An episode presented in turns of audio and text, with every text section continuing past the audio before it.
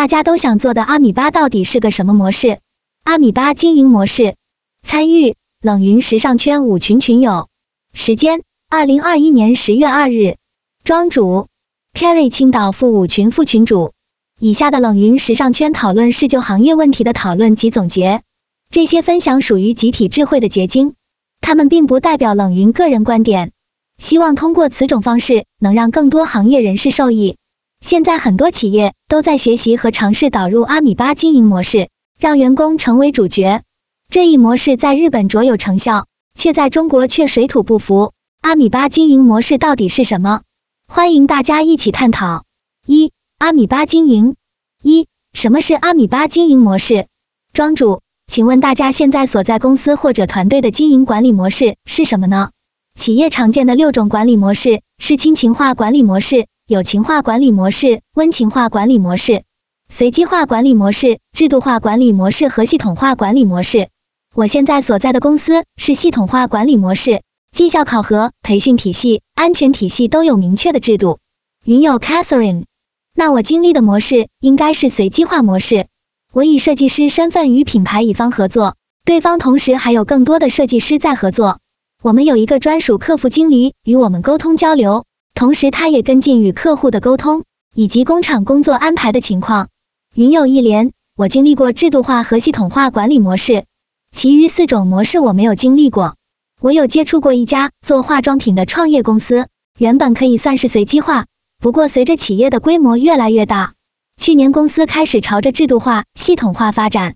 庄主，是的。国内大部分企业应该都是制度化、系统化管理模式。请问大家觉得一个企业得以长期发展的因素有哪些呢？云有一连，我觉得技术和销售是根本因素，但企业要想长期发展，管理很重要。庄主，创建初期一般都是亲情化、友情化等，逐渐制度规范，管理很重要。大家之前有了解过阿米巴吗？云有一连，我了解过一点。曾经我接触过的一家国企要改制成阿米巴模式，庄主，现在中国企业很多在尝试阿米巴模式。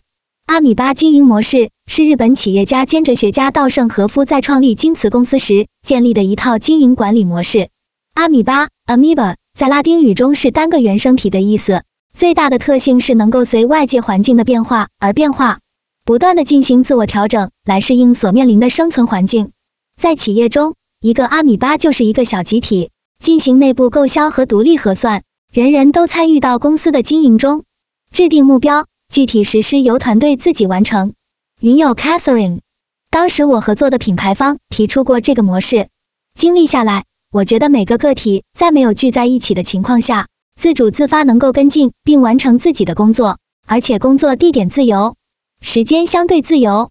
云友一连，是的。我曾经合作过一家精益生产模式的企业，精益生产对企业上下游供应链要求很高，特别是上游供应商。二、阿米巴经营模式的企业架构。庄主，下面我们来看看阿米巴模式的企业组织架构。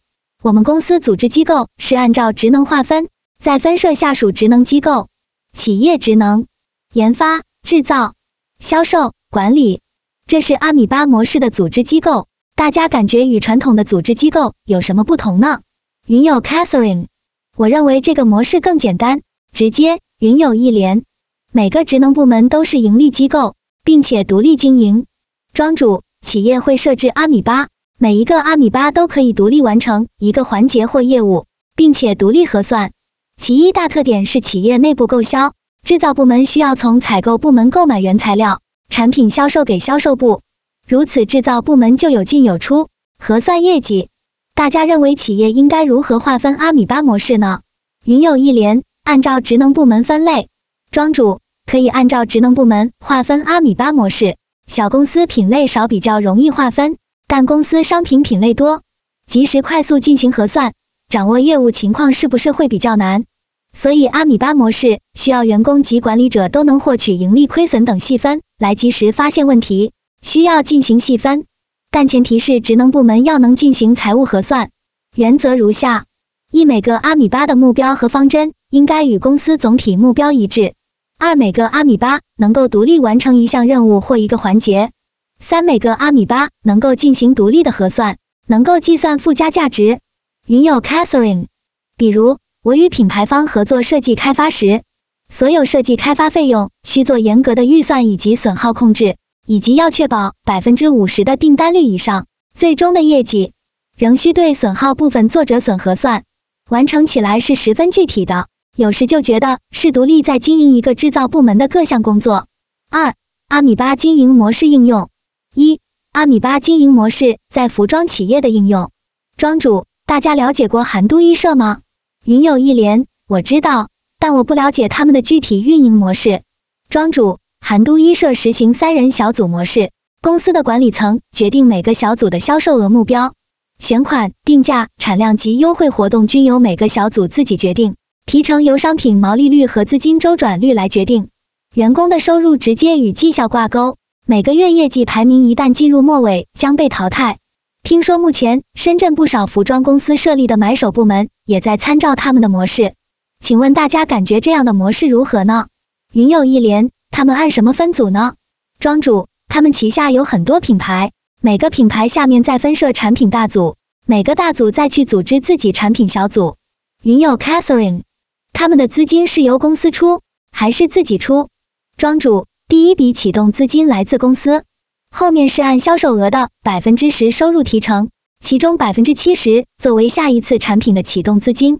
我个人感觉可能更像家庭联产承包制的改进，这种模式能培养人才。大家觉得这种方式如何呢？云有一连，我认为这样做的好处是调动起了大家的主动性，并且淘汰掉一些摸鱼的员工。不过我想，既然是排名，利润就有高有低。如果是品牌统一管理。是否可以全部保持在相对高的位置？韩都衣舍最初是这样的模式吗？还是发展过程中慢慢实施的呢？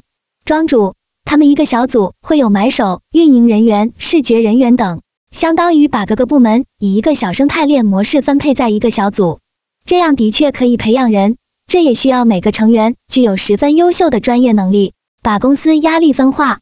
他们使用这种模式也是通过自己慢慢发展的。最初他们也聘用很多买手选款，每月业绩公示，末尾淘汰。云友 Catherine，我认为这种管理模式从人管人到自主管理。云友一连，人人有主人翁精神。云友 Catherine，感觉会有这个情况，类似于我们在市场做好款爆款，大家都争着做。庄主，是的，但我感觉这容易产生内部竞价，而且产品组与产品组之间因为是竞争关系。所以大家的沟通很可能不畅通，从而导致可能有些产品大家都想做，有的产品就被忽略没人做。总体上缺乏类似于总协调与总调度这样的角色。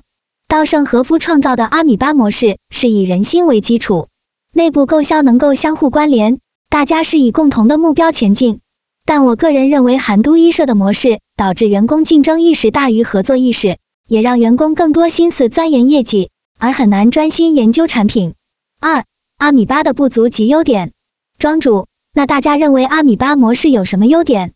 云有一连，我认为这种模式可以让有能力的人更容易发挥出来，企业和人才双赢。庄主，是的，韩都衣舍销量还是不错，他们也是买手选款卖产品为主，同时员工需要参与多项事务，这需要很多能力，比如阿米巴需要核算，所以会计知识就必须人人了解。云有 Catherine。我也在想，创业公司该如何运用好阿米巴经营模式来助力自身前期发展呢？庄主，实现人人都有归属感就很难了。据说海底捞也是应用阿米巴模式，我个人感觉还是比较成功的。云有一连，阿米巴的核心也是人人都有归属感，我倒是觉得也不必拘泥于某种模式。企业的不同发展阶段适用于不同的管理模式，或许创业初期靠老板的个人能力就能达成。边走边看，保持永远不变的就是变。庄主，我感觉到和胜负的阿米巴模式，基础是人心，大家有共同的目标理念，但这可能不太容易实现，毕竟收入和发展是比较现实的问题。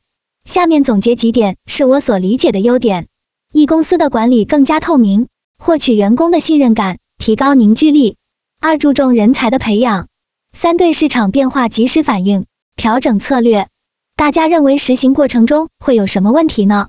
云有一连，我认为公司会为短期 KPI 而努力，忽略长期发展。